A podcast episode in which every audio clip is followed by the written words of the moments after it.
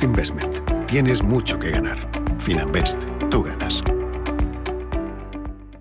Si estás pensando en organizar un evento, en Restaurante El Torreón te lo ponen muy fácil. Con un paraje único y a 10 minutos de Madrid podrás disfrutar de las mejores carnes y pescados en sus salones y jardines. Comidas de empresa, congresos, bodas, comuniones, reuniones y comidas a la carta rodeados de bosques de encinas y la mejor gastronomía, calidad y confianza se unen para ofrecer una experiencia única. Visítanos en restauranteeltorreón.com y déjate sorprender.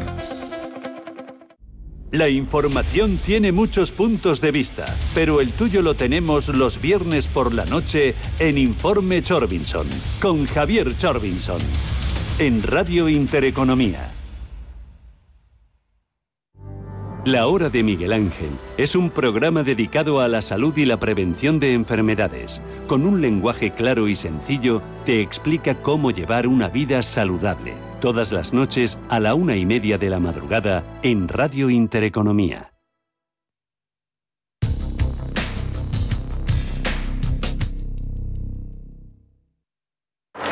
Every business day, more than a billion shares change hands on America's major stock exchanges. But it may be the most important street on earth, Wall Street. En cierre de mercados, Wall Street.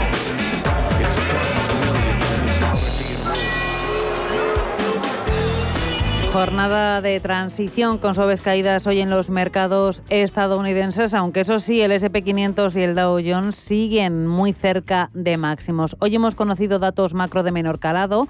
Para empezar, el dato de peticiones semanales de subsidio por desempleo lo acaba de anunciar el Departamento de Trabajo de Estados Unidos y ha informado de una caída en el número de peticiones hasta las 375.000. Va en línea con lo estimado por el consenso del mercado. Es un descenso, una caída de 12.000 peticiones de desempleo respecto a la semana anterior. Y por otro lado las solicitudes iniciales de agosto se han situado en las 396.250 desde las 394.500 del último dato. En el terreno de precios también se ha publicado hace un rato el índice de precios de producción, el IPP de julio, que ha subido al 7,8% desde el 7,3% anterior, mientras que el IPP que excluye la comida y la energía se ha situado en el 6,2 por encima de las previsiones y el dato previo había alcanzado el 5,6. Son datos estos últimos que pueden ser algo más preocupantes, algo más inquietantes, aunque no son unos datos demasiado relevantes. La gran cita macroeconómica de la semana ya saben que la tuvimos ayer, el IPC de Estados Unidos, que dejó un buen sabor de boca en el mercado y que permitió, como decimos, esos avances en los índices al otro lado del Atlántico con el Dow Jones y el SP500 rompiendo nuevos máximos. Si echamos un vistazo en tiempo real a la bolsa de Estados Unidos, como decimos, caídas, aunque suaves, en los tres índices. Miramos al Dow Jones de Industriales, cede un 0,3%, marca 35.368 puntos. Caídas similares en el caso del SP500, cede un 0,26% hasta los 4.436 puntos. Y también caídas en el Nasdaq, en el indicador tecnológico, que es el que se ha ido comportando de forma un poco más floja en los últimos días, cede un 0,4% hasta los 14.705 puntos. Si miramos a los principales valores del Dow Jones, entre las principales subidas las, las está liderando Apple, sube un 0,7%, Salesforce también subidas del 0,7% o International Business Machines, IBM, está subiendo un 0,7% también. Entre las que más caen, Intel, también un creador de componentes, está perdiendo un 1,5%, Visa también cede un 1,4% y American Express está cayendo en tiempo real un 1,3%.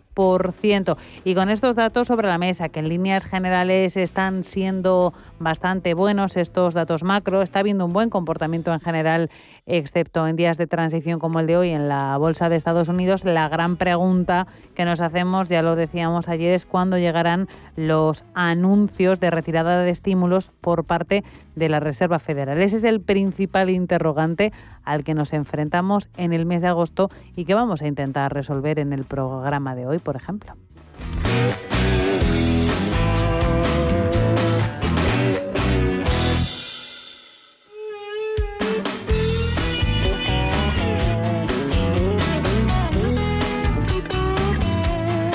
Seguimos mirando al mercado de renta fija, pocas novedades también con respecto a la jornada de ayer. El bono americano continúa en el 1,37% con ligeras subidas, el boom alemán en el menos 0,44% y el bono español a 10 años sí que cae un poco hasta el 0,24%. En el mercado de materias primas, estabilidad y ligeras caídas en el precio del petróleo tras conocerse el informe mensual de la OPEP.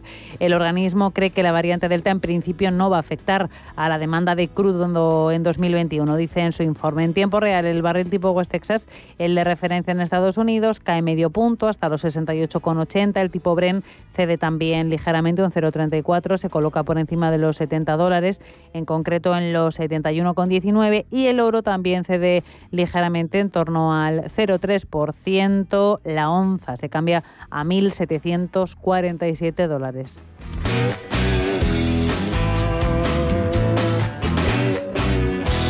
Y ahora es tiempo de analizar todo esto y lo vamos a hacer junto a Marc Rives, cofundador de Black Bear. Muy buenas tardes, Marc. Muy buenas tardes. Mar, sentimiento de mercado, eh, jornada de cierta transición, pero venimos de días muy buenos, de máximos en el SP500 y en el Dow Jones, y de hecho no se están alejando estos índices tampoco de, de esos máximos en el día de hoy. Mm. Sí, la verdad que lo cíclico parece que se ha tomado un ligero descanso después de un te diría fin de año y comienzo de quizás el tercer, el último trimestre, perdón, del año pasado y el primero mm. de este, y, y, ahora hemos vuelto, hemos vuelto un poco a las andadas, ¿no? Tecnología y demás, pero sí que es cierto que el Dow Jones, que va un poco rezagadito del SP 500 y del Nasdaq 100, estamos viendo como también está rompiendo la zona de los máximos.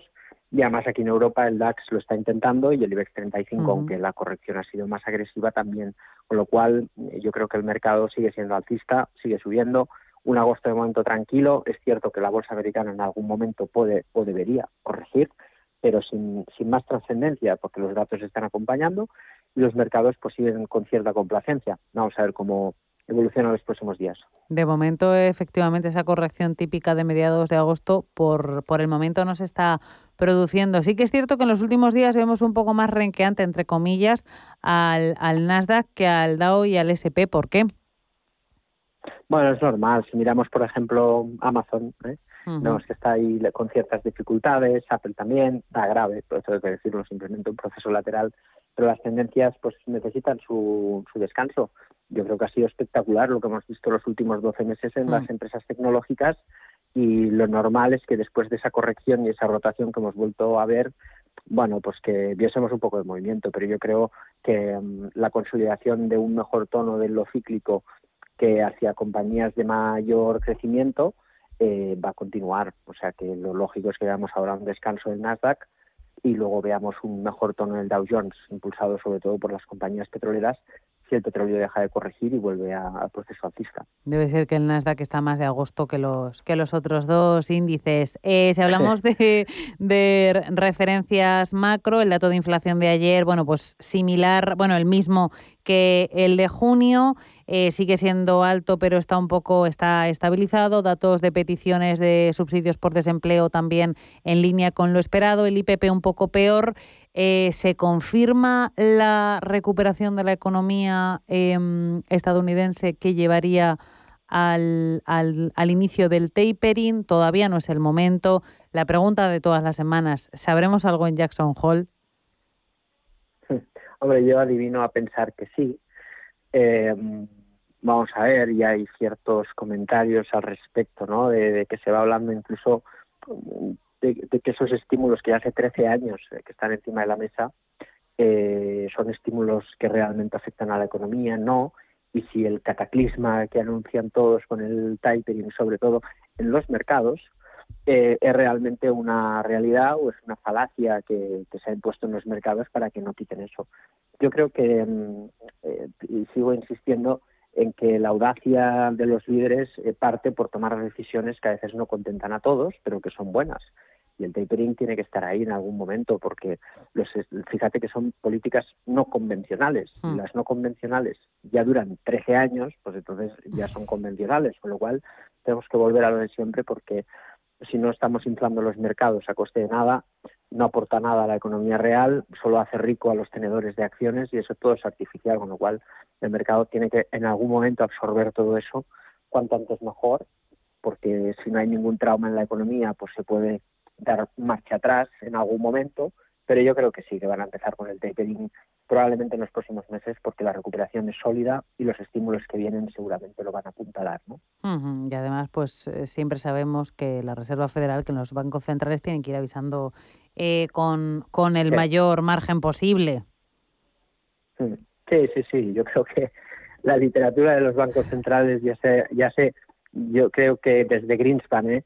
ya empieza a ser un tópico y analizamos más las palabras que la noticia que cuando llega ya está totalmente absorbida por los mercados. Sí, porque es cierto. Sí, no, te iba a decir que como las palabras cambian tan poco de una vez a la siguiente, son mini, mini, mini matices. Sí, sí, son, son detalles con puntos, comas y ya hemos llegado a ser auténticos analistas de, de gramática casi, pero, pero sí, la verdad es que tiene mucha importancia en los últimos años. Eh, eh, todo lo que estamos viendo, viendo de los bancos centrales. Em, eh, estamos pasando ahora a un entorno diferente, que es todas las políticas fiscales que van a emprender los gobiernos del mundo. Ya Draghi lo dijo muchas veces. ¿eh? Fíjate que Draghi decía, no sirve de nada lo que yo hago si los gobiernos no actúan. Claro. Y ahora por la pandemia van a actuar con su expansión fiscal. ¿no? Entonces, quizás eso, en vez de meter dos estímulos a la vez eh, pues estaría bien aprovecharlo para retirar gradualmente el tapering, sabiendo que esos estímulos que se aplican en la economía real eh, tienen que hacer justicia también en los mercados, es hmm. decir, que no solo suban compañías crecimiento, sino que la economía de verdad pues se vaya reordenando poco a poco. ¿no? Vamos a ver qué pasa, pero estamos en un nuevo escenario y lo lógico es que las bolsas se comporten diferente que los últimos 10 años. Claro, y además que ya toca. Eh, Marc, ¿en qué valores o sectores te estás fijando estos días de agosto? Bueno, la verdad es que estamos expectantes en muchas cosas. Hemos visto, hemos, apostado, por ejemplo, por el sector bancario a través de un ETF para tenerlo muy diversificado, bancos europeos. Em, la corrección después de las palabras de Lagarde nos dejó ahí un poco en la duda, pero se ha recuperado estupendamente bien el sectorial, vuelve en la senda de los máximos. Yo creo que por ahí puede haber una oportunidad porque es un sector muy deteriorado por el mercado y cualquier intento de normalización monetaria desde luego va a mejorar mucho los márgenes y luego sobre todo el sector oil and gas. Yo creo que esta corrección nos puede dar la esperanza de, volver a entrar en algunos valores, sino en el sectorial, exploration and production, habida cuenta de que esa subida del petróleo tiene que ver con la falta de oferta provocada por la, crisis que ha provocado el shale oil. Y llevamos cinco años con muy baja inversión en capital y ahora necesitamos eh, satisfacer esa demanda con la falta de inversión que eso eh, normalmente se compensa en cuatro o cinco años. Es mm. decir, que tenemos petróleo caro seguramente durante un largo periodo de tiempo y seguramente eso eh, puede impulsar esta industria muy castigada y que nos da muchas oportunidades. Con lo cual, sectorial oil and gas también un sector muy interesante para tomar posiciones. ¿Y de qué tenemos que huir por su mal comportamiento veraniego? Bueno, yo creo que en general eh, no hay un sector que tengamos que huir más allá de aquellas cosas que hemos hablado tantas veces, ¿no? Que si Teslas, que si Bitcoins, compañías muy inflados. No vemos riesgos por ahora en las tecnológicas como para salir, que de hecho se han comportado muy bien, pero sí que sin, sin ánimo de ser catastrofistas, sí que es cierto que ya estamos viendo pues otra vez en las tecnológicas un cierto techo, como en Amazon, Google, ¿no? como comentábamos antes, Apple, y por ahí podríamos deshacer posiciones para seguir rotando la cartera y quizás tener un 20% de liquidez, porque a veces se sube más o menos igual con un 20% de liquidez, pero es más fácil dar marcha atrás si las cosas se complican con el tapering, con lo cual ser selectivos, liquidez y quizás eh, hacer liquidez con la venta de las tecnológicas, porque parece que el mercado alcista en la tecnología a corto plazo podría estar cerca de su fin. Pues con esos consejos nos quedamos. Mark Rives, Blackbird, un placer tenerte en los micrófonos de cierre de mercados. Un abrazo. El placer es mío. Crónica de criptodivisas.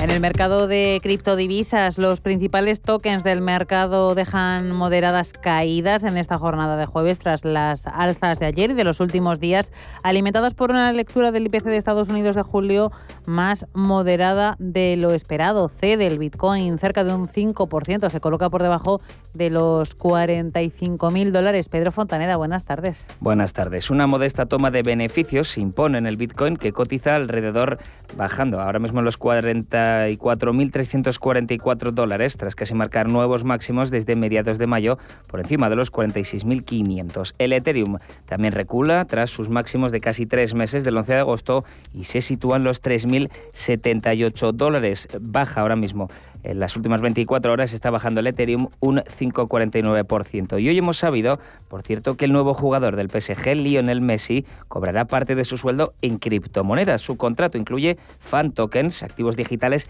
creados en la cadena de bloques Chilis, que permiten a los aficionados al deporte acceder a un amplio abanico de ventajas vinculadas a clubes y organizaciones. Seguimos viendo el resto de criptomonedas. Tenemos a la Cardano bajando ahora mismo un 6,46% hasta los 1,74 dólares y en el caso del Ripple sube, es la única ahora mismo que está subiendo en tiempo real un 3,58 arriba hasta los 0,96 dólares.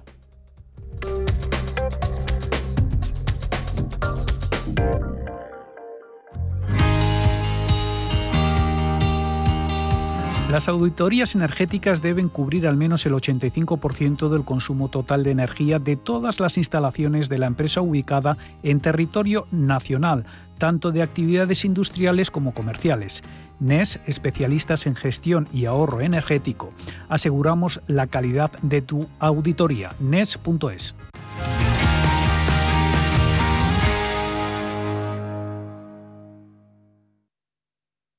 Si mantienes la cabeza en su sitio, cuando a tu alrededor todos la pierden, si crees en ti mismo cuando otros dudan, el mundo del trading es tuyo. Trading 24 horas, un sinfín de oportunidades. Cuando ves la oportunidad, IG. Todas las operaciones conllevan riesgo. 76% de las cuentas de inversores minoristas pierden dinero en la negociación de CFD con este proveedor. Debe considerar si comprende el funcionamiento de los CFD y si puede permitirse asumir un riesgo elevado de perder su dinero. Y después de haber puesto sobre la mesa las principales novedades en los mercados, en las bolsas, en la jornada de este jueves 12 de agosto, vamos a detallar más noticias en este sumario. De nuevo con Pedro.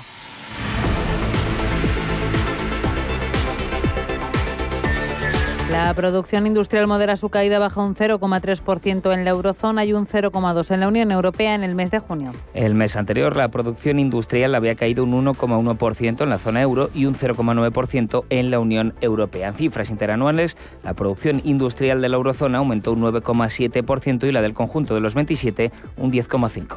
La OPEP cree que la variante Delta no afectará la demanda de crudo en 2021. En su último informe mensual publicado hoy, el grupo petrolero formado por los 13 estados que controlan hasta el 40% de la población mundial de crudo señalan que el ritmo de la recuperación económica se, puede ver afectado por las nuevas variantes o mutaciones. La OPEP eleva el crecimiento mundial en un 0,1% tanto en 2021 hasta un 5,6% como en 2022 un 4,2%. Mantienen sin cambios la demanda prevista para esos dos años.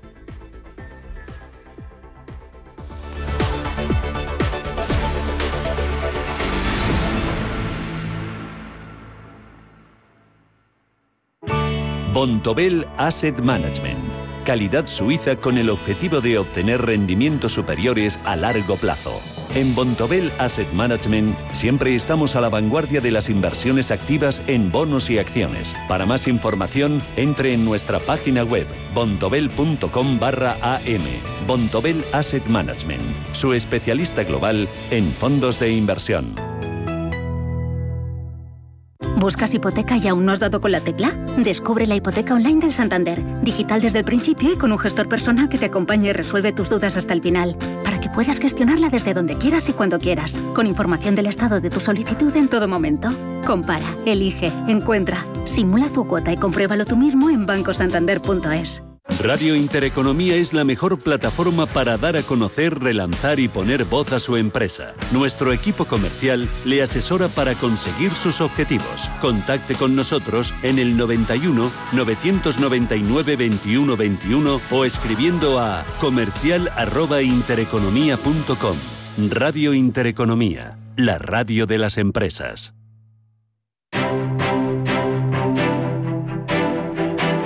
Grupo patrocina este espacio. Sin muchas referencias macro, en una jornada de transición y de pleno agosto, los índices europeos avanzan sin prisa, pero sin pausa. Los tenemos a casi todos en positivo, excepto a la Bolsa de Londres. El IBEX 35 en tiempo real está sumando un ligero 0,15% hasta los 8.989 puntos en una jornada en la que el selectivo español ha tenido algunos vaivenes. Apertura en positivo, luego el índice español ha echado el freno debido al mal comportamiento al mal tono de los bancos, que luego se han ido recuperando a lo largo de la mañana en la jornada de hoy. Así que el IBEX busca reconquistar los 9.000 puntos, está muy cerca, un nivel que hay que recordar que no ha tocado desde el pasado 25 de junio. También las empresas del sector turístico están tirando en la jornada de hoy del Parque Madrileño. Vamos a echar un vistazo a cómo están comportándose los diferentes valores del selectivo español. Y efectivamente, como la subida del IBEX es bastante bajita, también eh, las ganancias de los valores que están en positivo lo son. Tenemos, por ejemplo, Almiral subiendo un 0,01%, Ferrovial gana un 0,03%, Farmamar gana un 0,08%, se acerca a los 70 dólares, 69,64%. Bankinter es de los valores que están en positivo, está subiendo un 0,014%, prácticamente en niveles de apertura. BBVA también gana un 0,0%. 0,14 y en el otro lado de la tabla entre las caídas también eh, son unas caídas muy muy moderadas las que nos encontramos en casi todos los índices. Endesa cede un 0,01%, caídas del 0,1 para Amadeus o del 0,07 para ArcelorMittal. Estamos en un momento, como decimos, de cierta indefinición y de transición en el índice madrileño. Sesión de vaivenes en Europa en un día en el que se ha hecho público el dato de PIB del Reino Unido, el Producto Interior Bruto de Gran Bretaña ha crecido con fuerza hasta el 4,8% en el segundo trimestre del año gracias a la reapertura de la economía del país tras el confinamiento que se inició a principios de año, confinamiento uno de los más duros del entorno. Así que el PIB del Reino Unido se recupera después de haber caído un 1,6% en el primer trimestre del año. Eso sí, aún no ha conseguido llegar el Producto Interior Bruto británico a su nivel de antes de la pandemia, ya que es un 4,4% inferior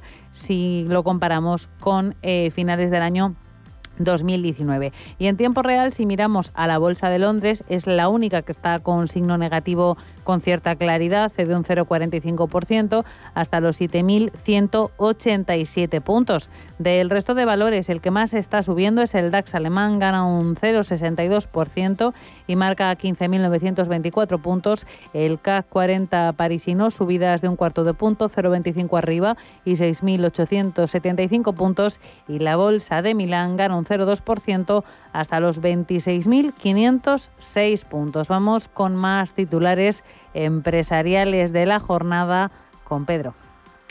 Buenas eh, tardes. Adif se da dos años para allanar el camino de la carga por distintos anchos de vía. La barrera que supone para el tren de mercancías, la convivencia de distintos anchos de vía en España y con otros países también se está tratando de resolver con la futura generalización de ejes de ancho variable en máquinas y vagones. Adif ha dado un nuevo paso en este sentido y ha licitado la compra de este tipo de eje adaptable en un proceso de innovación que se llevará a cabo hasta junio de 2023. La Agencia Internacional de la Energía baja la demanda del petróleo para 2021 ante el avance de la variante Delta. En su informe del mercado mensual, la organización con sede en París ha señalado que el crecimiento sería de unos 500.000 barriles menos por día en la segunda mitad de 2021 en comparación con la última estimación debido al empeoramiento de la progresión de la pandemia. Y la inmobiliaria de Sandra Ortega multiplica sus pérdidas hasta los 128 millones. La inmobiliaria de Sandra Ortega, hija del fundador de Inditex, multiplicó casi por 30 las pérdidas en 2020. Ferrado Inmuebles, la compañía en la que agrupa las inversiones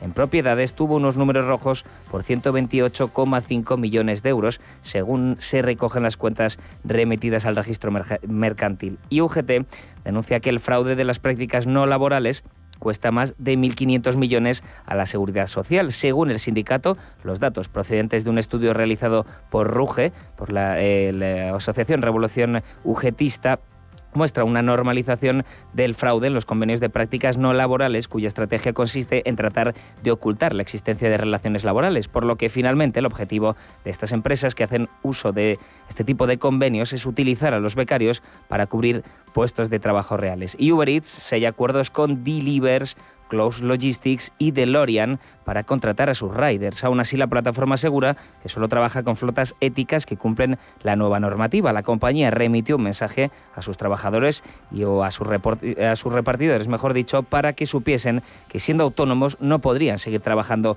para la empresa, por lo que les pedía que se remitieran a estas otras empresas a través de las cuales van a contratar eh, la plataforma de Uber.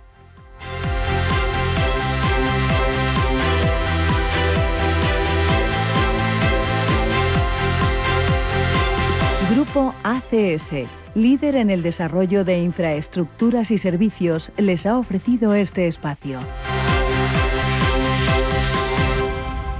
Y en la edición veraniega de cierre de mercados cambiamos el horario del consultorio, pero seguimos con él a partir de las 5 y 20 aproximadamente, resolviendo todas sus dudas aquí en directo. Hoy nos va a acompañar Juan Carlos Costa de Costarop. Si quieren ponerse en contacto con nosotros, ya saben que lo pueden hacer o a través de WhatsApp o a través de teléfono, llamada, nota de voz, mensaje de texto, de la siguiente forma.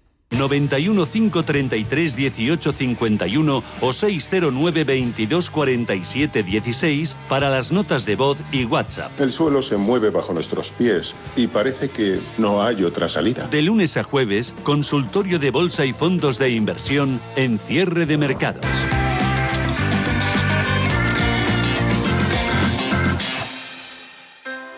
Low interest rates are a symptom of a weak economy. The longer the uncertainty uh, lasts, the costlier it will be for the economy. The output is stronger, a fatigue uh, on, on the shoulders of people. Expansión y ciclo. Cierre de mercados.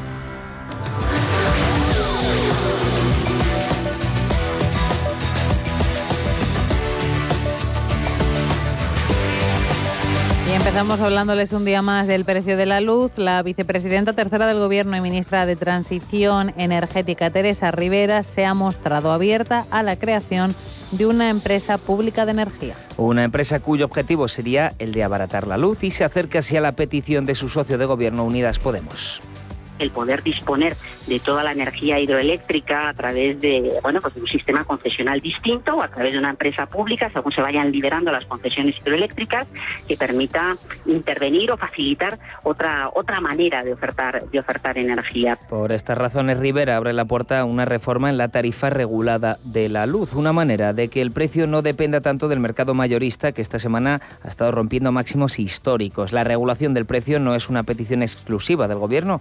Estas últimas semanas hemos escuchado cómo las principales empresas eléctricas de España pedían no depender tanto del precio marcado por el pool eléctrico para que la factura no sea tan sorpresiva para los consumidores, sobre todo cuando hablamos de la tarifa en el plano mayorista. Escuchamos de nuevo a Teresa Rivera.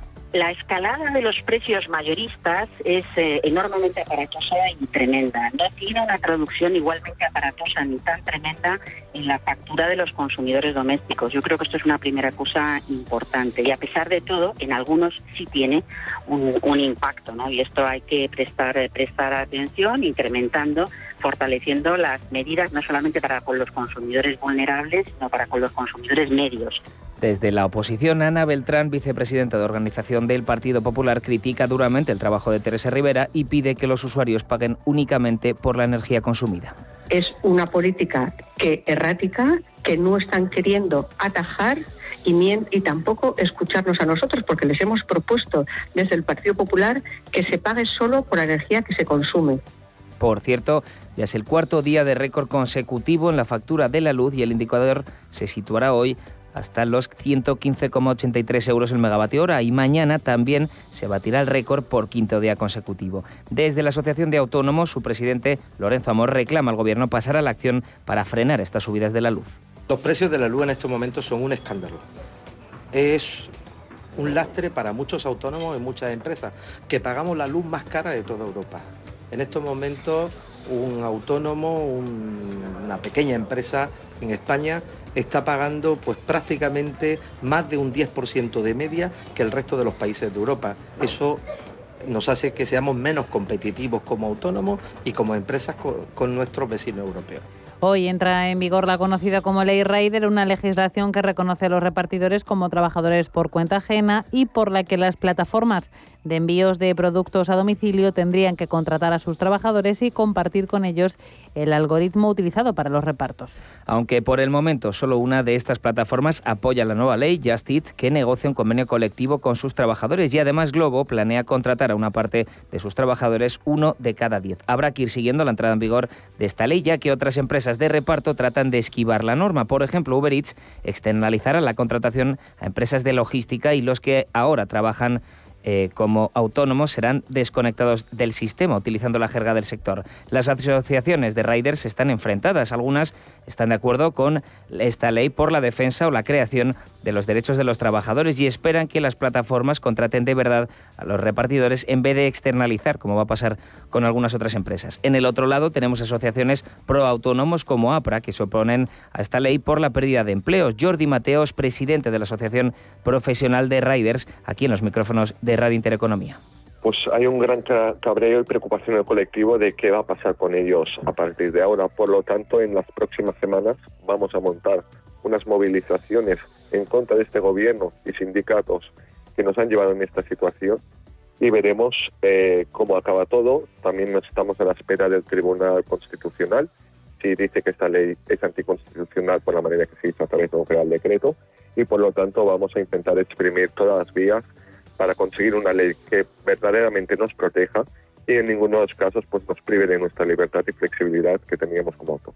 Desde el otro lado, asociaciones antiautónomos como Riders por Derechos critican a estas otras asociaciones proautónomos como APRA, a los que definen directamente como asociaciones creadas y potenciadas por las plataformas hechas para defender el modelo fraudulento de las empresas, dicen. Y sobre estas empresas, su modelo de negocio, escuchamos al portavoz de Riders por Derechos, Daniel Gutiérrez. Tant, tant Justit com Deliveroo com Globo no, no s'entén que una empresa que es dedica al repartiment no tingui repartidors en nòmina. És una cosa mm. totalment absurda. Fins ara... Eh, entiende, dice Gutiérrez, que estas empresas dedicadas al reparto a domicilio no tengan repartidores en nómina. Ya han conseguido 48 sentencias judiciales, continúa, contra solamente una que está recurrida y acabarán ganando. Ya no hay discusión de si los riders son trabajadores por cuenta ajena o no, porque ese tema ya está cerrado. És que ja el, el tema ya está tancat. El Ministerio de Ciencia pone fecha a la comercialización de la vacuna española contra el coronavirus. Las expectativas estarían en empezar a producir dosis en el mes de octubre para que a finales de año estuviera producida y poder comercializarla a principio de 2022. Así lo ha explicado la ministra de Ciencia e Innovación, Diana Morant. La compañía ha comunicado que en sus expectativas estaría, si esta fase funcionara bien, empezar a producir en el mes de octubre, por tanto a finales de año tendríamos la vacuna producida y poder comercializarla y empezar a utilizarla ya a principios del año 2022. La ministra de Ciencia ha rechazado que la falta de financiación oficial haya sido una de las razones del retraso de una vacuna española.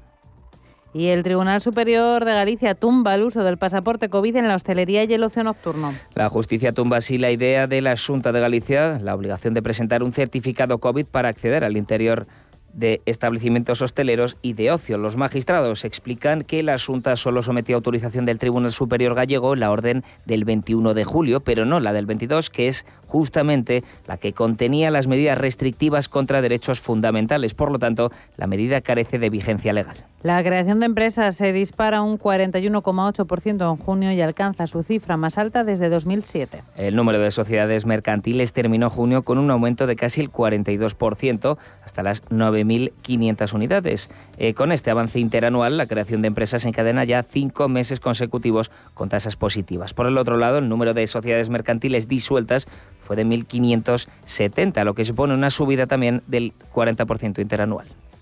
Los carburantes tocan nuevos máximos anuales y llenar el depósito es hasta un 22,5% más caro que hace un año. Nuevos máximos anuales en el precio de los carburantes en la segunda semana de agosto. Concretamente, el precio medio del litro de gasolina se ha encarecido algo más de un 0,2% desde la semana anterior hasta situarse en máximos no vistos desde 2014. Y en el caso del diésel, el precio está en niveles máximos desde 2018. Y terminamos con una noticia de última hora porque la Liga y CVC han aprobado, han llegado a un acuerdo en el que aprueban dejar fuera de su acuerdo a Madrid, al Real Madrid y al Barça para evitar una guerra. Los clubes contrarios a esta alianza podrán conservar intactos sus derechos televisivos y los favorables podrán beneficiarse de los préstamos previamente acordados.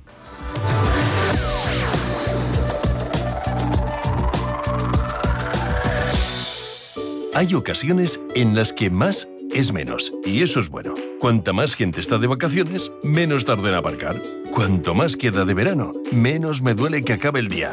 Y este verano, con Renta 4 Banco, cuanto más invierto, menos comisiones pago. Y eso sí que es bueno. Entra e infórmate de las bases de la promoción en tu oficina Renta 4 más cercana o en r4.com. Renta 4 Banco, tu banco especialista en inversión.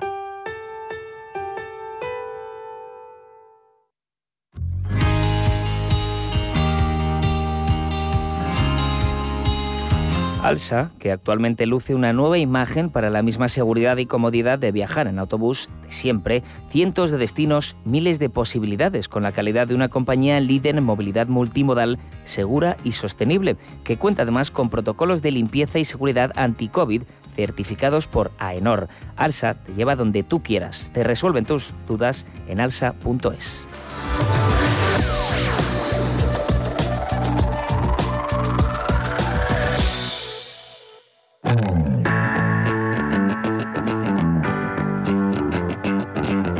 En Intereconomía, la tertulia de cierre de mercados. En la que vamos a comentar todos los temas de actualidad de esta jornada de jueves, día 12 de agosto de 2021, con Javier Domínguez de Origa Bonos. Hola Javier.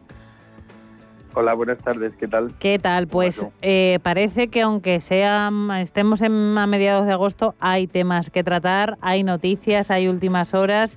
Si te parece, empezamos con una noticia de hace un rato. La justicia gallega tumba el pasaporte sanitario en el interior de la hostelería. Ya había ocurrido en Cantabria y en Andalucía, pero en Galicia sí que se, se seguía utilizando. ¿Qué te parece este tema? Bueno, yo, yo creo que es necesario la utilización del pasaporte o por lo menos de alguna forma de documentos que vayan eh, dando cierta sensación de seguridad a aquellos que ya están vacunados o a todos los que nos vamos metiendo en los sitios. Es decir, es imposible mantener un status quo. Hay que recordar que ahora mismo el 91% de los europeos tenemos al menos una dosis, o por lo menos es el dato que se ha publicado hoy desde Eurostat. De manera que eh, el 91% significa que todos estamos involucrados en el mundo de las vacunas y que, por tanto, yo creo que es una protección de todos y que es una seguridad absoluta. Eh, en el caso concreto de lo, bueno, si esto es lo que ha dicho el Tribunal Supremo eh, de la en Galicia, pues él sabrá lo que hace, pero es verdad que tanto en Francia como en Alemania se están eh, poniendo muy en serio, y en Italia también, muy en serio el tema de, demostrar las, eh, que la gente está inmunizada, o bien por vía PCR o bien por el pasaporte famoso.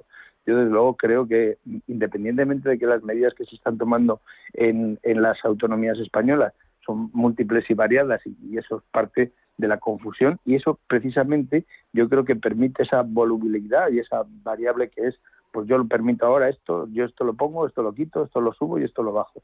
Em, entonces está una sensación de que aquí cada uno hace lo que le viene en gana, pero no, no debería ser así. Yo creo que todos tenemos que ser solidarios y todos tenemos, todos precisamente los que hemos recibido ya vacunas, etcétera, y que nos hemos preocupado por ello, lógicamente tenemos, tenemos derecho a una protección y tenemos derecho a que los demás, todo el mundo, estemos en las mismas. Yo, yo creo que es una locura lo de los negacionistas y dejarles que cambien por sus respetos, con todos los respetos también, pero en definitiva es, yo creo que es si no quieren vacunarse, si no quieren tener ese, ese tipo de documentación o de documento que así les avale, desde luego que lo hagan vida social, porque se están convirtiendo en un peligro por sí mismos. ¿no? Mm. Eh, yo entiendo a los negacionistas que en un primer momento, pasado unos meses o unos días, eh, cuando nos empezaron a vacunar, nos empezamos a vacunar, pues tuvieran sus reservas, pero ya cuando somos millones y millones de millones en el mundo eh, que, ya estamos vacunados y que, no y que lo único que se demuestra es la capacidad de que estamos todos inmunizados y que de alguna forma eh, no hay efectos secundarios nocivos ni cosas parecidas, no puedo compartir el espacio, el espacio en la hostelería o en los colegios o en los trabajos con gente que lo niegue. Yo lo siento mucho, pero esto es así. Eh, nuevo choque, por otra parte, en el gobierno de coalición. Bueno, choques varios entre el Partido Socialista y Podemos en las últimas horas a cuenta de dos cosas, la subida del precio de la luz y la ley de riders. Hablaban en, en Unidas Podemos de manifestaciones. Em, si te parece, por un lado comentamos el choque y por otro lado la ley de riders y el tema del precio de la luz. Empezamos por el choque en sí. el choque es constante. Desde luego, si, eh, si te vas a Google y buscas choque del gobierno, es que hay entradas, cada semana hay un choque de ellos. No sé si es un choque buscado, ficticio o real, eh, o por lo menos es de cara a la galería, pero lo cierto es que siempre están manteniendo opiniones eh, diversas y que de alguna forma mantener a los socios de Podemos dentro tiene un elevadísimo coste político para el PSOE, que en definitiva hay veces que tiene atisbos que quiere hacer las cosas bien, solo atisbos. Y sin embargo los de Podemos, pues lógicamente lo único que hacen es vivir en ese mundo de Yupi en el cual están inmersos, donde se piensan que la subida del salario mínimo interprofesional es gratis o que eh, lanzar leyes que son contrarias a todo un sistema de cuentas de resultados que es también gratis. Y, eso lo está sufriendo precisamente la relación entre el PSOE y Podemos porque insisto que el, el, PSOE de vez en cuando hasta tiene atisbos de que tiene cierta dosis de realidad en su en su día a día. Entonces pues los choques son constantes porque además pero lo que pasa es que es verdad que los de Podemos tienen razón, porque todo eso se firmó, todas estas cosas donde está mm. viendo esos famosos encontronazos, lo firmaron el día D a la hora H, que fue cuando se dieron el famoso abrazo Pedro Sánchez con Pablo Iglesias. Mm. Todo eso estaba firmado. Todos estos acuerdos que van saliendo de una manera recurrente y que son parte de la discrepancia estaban firmados. Em, y por tanto, pues parece que eh, los de Podemos se sienten empoderados para poderle exigir al gobierno que lo cumpla, pero el gobierno luego se junta, claro. Eh, lo que pasa es que yo creo que el PSOE se da cuenta de la realidad, de lo difícil que es gobernar o cambiar las cosas, cosa que Podemos, pues evidentemente no va con ellos, porque además sus votantes, como viven, insisto, en otro mundo, pues de alguna forma tienen que cumplir ese sentido. Dicho eso, estaba firmado, estaba acordado, pero luego es muy difícil de poner en marcha, ¿no? Como estamos viendo ahora mismo. O sea que mm, esas son las eh, discrepancias. Y luego, sobre qué se discrepa, ya es otra cosa, efectivamente. Empezamos con el tema de la luz, si te parece. Mañana, quinto día consecutivo con el megavatio hora en máximos históricos. Ya hemos perdido la cuenta de los días que se han fulminado los récords. El gobierno pone el foco en las compañías eléctricas, las responsabiliza, la oposición culpa al gobierno y hoy em, la vicepresidenta Teresa Rivera abría la puerta a la posibilidad de una empresa pública que gestione las hidroeléctricas. ¿Sería la solución? No, todo lo que es eh, lo público lo único que hace es incorpora mayores costes, mayores infraestructuras y muchos más eh, torpezas desde el punto de vista administrativo.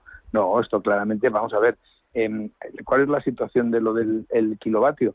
Pues que lógicamente lo que el, el gran problema está en que está equiparado cualquier tipo de origen de la energía está equiparado el precio máximo, que es lo que se está cobrando en el mercado y que por tanto, pues claro, es tenemos el más barato, por ejemplo, que es el de la energía hidroeléctrica, se está pagando, digo, porque se cuenta con reservas hidroeléctricas en los pantanos, etcétera, se está pagando al, al, mismo precio o al precio tan elevado que se está marcando con el gas, que es quizá ahora mismo la más cara. De manera que lo único que tiene que hacer, en todo caso, el gobierno es eh, decir, oye, pues cada uno que tenga su propio precio, lo mismo que han marcado la ley de la oferta y la demanda para determinar cuál es el precio del kilovatio, que sea también el de la ley de la oferta y la demanda, la del precio desglosado dependiendo de cuál es el origen de la, de la energía.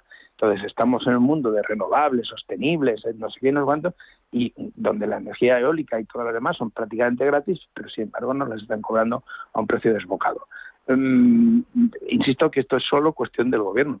Eh, eh, la bajada del IVA del 21 al 10 era, eh, digamos que fue mm, voluntarioso, pero no ha conseguido absolutamente nada. Una bajada de un 11% dentro de estos contextos donde se está pagando tres veces más de lo que se pagaba antes el kilovatio. Donde, o sea, lo que se, siempre se ha dicho que el kilovatio debería estar en los niveles de 40, 45 euros y ahora estamos en los 135, ciento, eh, ciento bastante.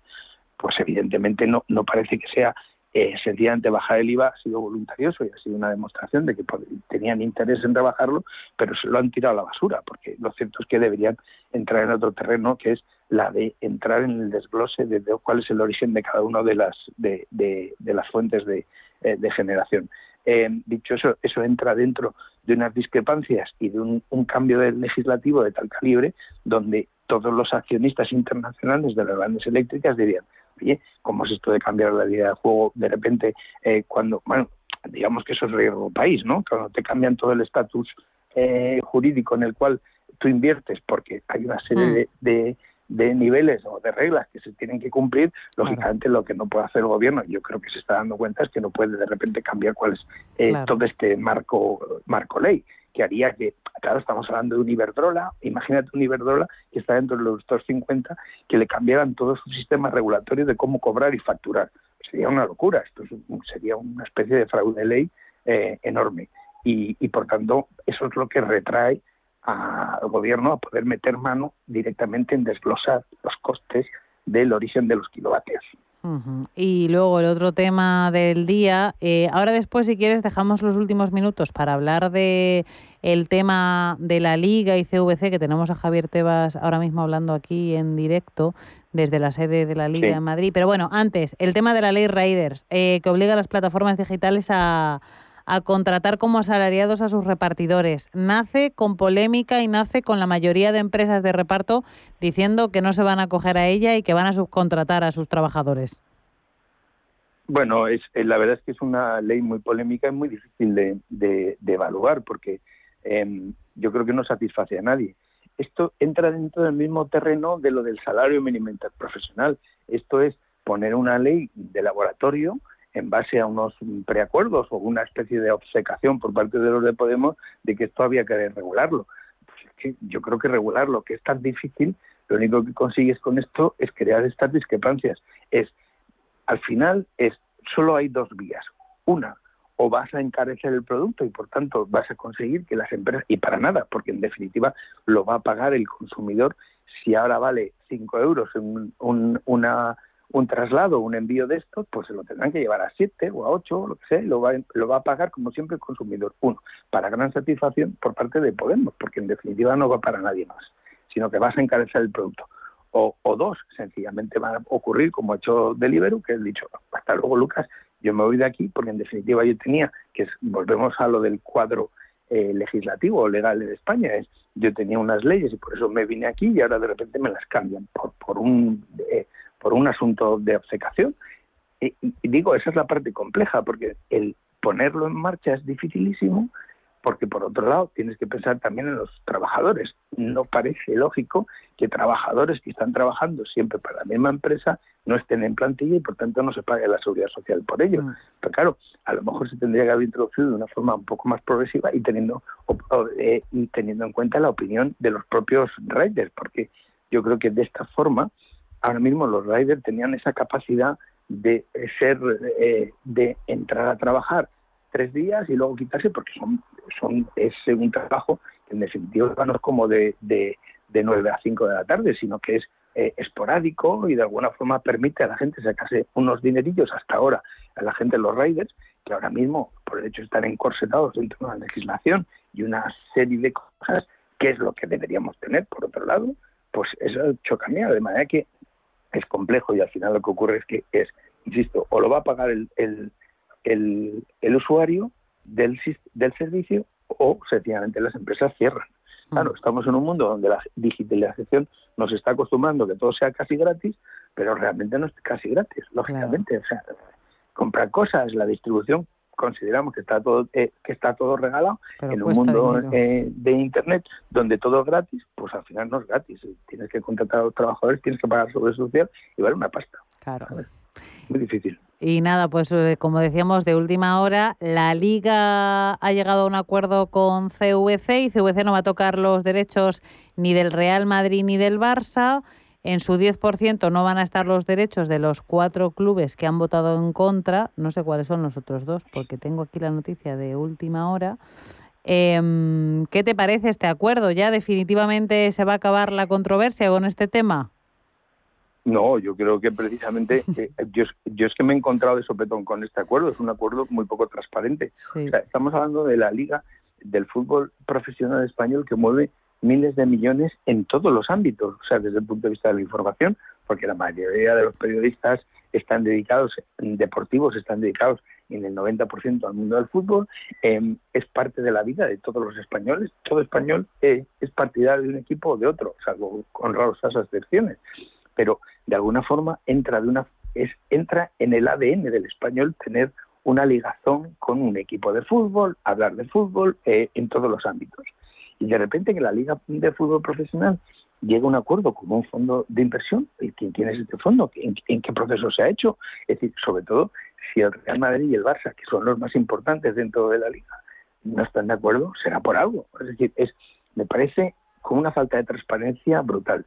Y me parece una sobrerespuesta por parte de la Liga de, no, es que como ha habido pandemia y no ha habido público y la gente está un y los clubes están un poquito apretados en- desde el punto de vista económico, llegó un acuerdo con un fondo, que de verdad que no sé cuál, cómo se ha puesto en marcha este proceso. Nos hemos encontrado que hay un fondo CVC que, que va a poner y que, le van, y que se le va a dar unos, eh, unos derechos en 50 años de la... Entonces, yo, yo estoy completamente de acuerdo con que los grandes clubes, al menos o ciertos clubes, se opongan, porque ¿cómo es este proceso? Claro, los pequeños clubes están de acuerdo porque le van a dar dinero a corto. Entonces dicen, a mí qué me importa quién me lo va a dar. Si me dan dinero que yo lo necesito, pues hasta luego Lucas y al ver dentro de 50 años eh, qué es lo que va a ocurrir. Pero creo que estaremos de acuerdo en que el proceso no ha sido especialmente transparente. Parece que esto efectivamente va a seguir dando que hablar. Javier Domínguez de Origabón, es un placer tenerte aquí en Cierre de Mercados en esta edición veraniega. No pases mucho calor por la sombra. Sí, exacto. Muchas gracias igualmente. Un abrazo. Un abrazo muy fuerte y buen Hasta- verano. hasta Gracias, luego. Hasta luego. Adiós.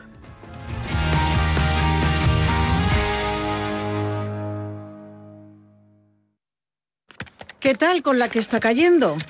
Intentando recortar, pero lo fijo es lo fijo. Es que estas facturas no pueden estar bien. Deberías conocer NES. Nos consiguieron hasta un 40% de ahorro en facturas. NES, como el lago NES, empresa experta en conseguir ahorros energéticos, desarrollan planes de eficiencia y realizan auditorías energéticas. NES es un gran gestor energético. Si no estás con verdaderos profesionales, perderás dinero. NES gana solo si tu empresa ahorra. Infórmate en NES.es y conviértelo en tu partner energético.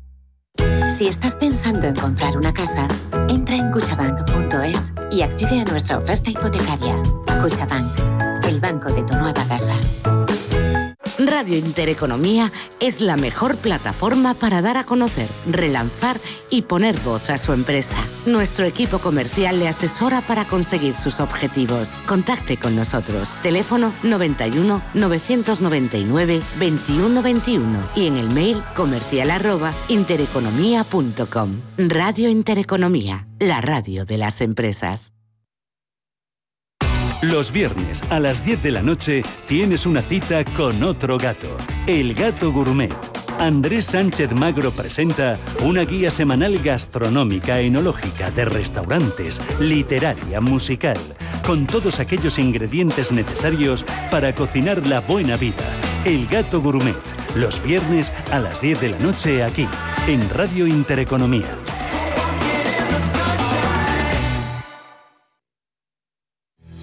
Radio Intereconomía. Información económica con rigor, veracidad y profesionalidad. Nuestros oyentes son lo que escuchan. Estrictos, precisos, honestos, competentes y capacitados. Di que nos escuchas. Intereconomía, la radio que se identifica con sus oyentes.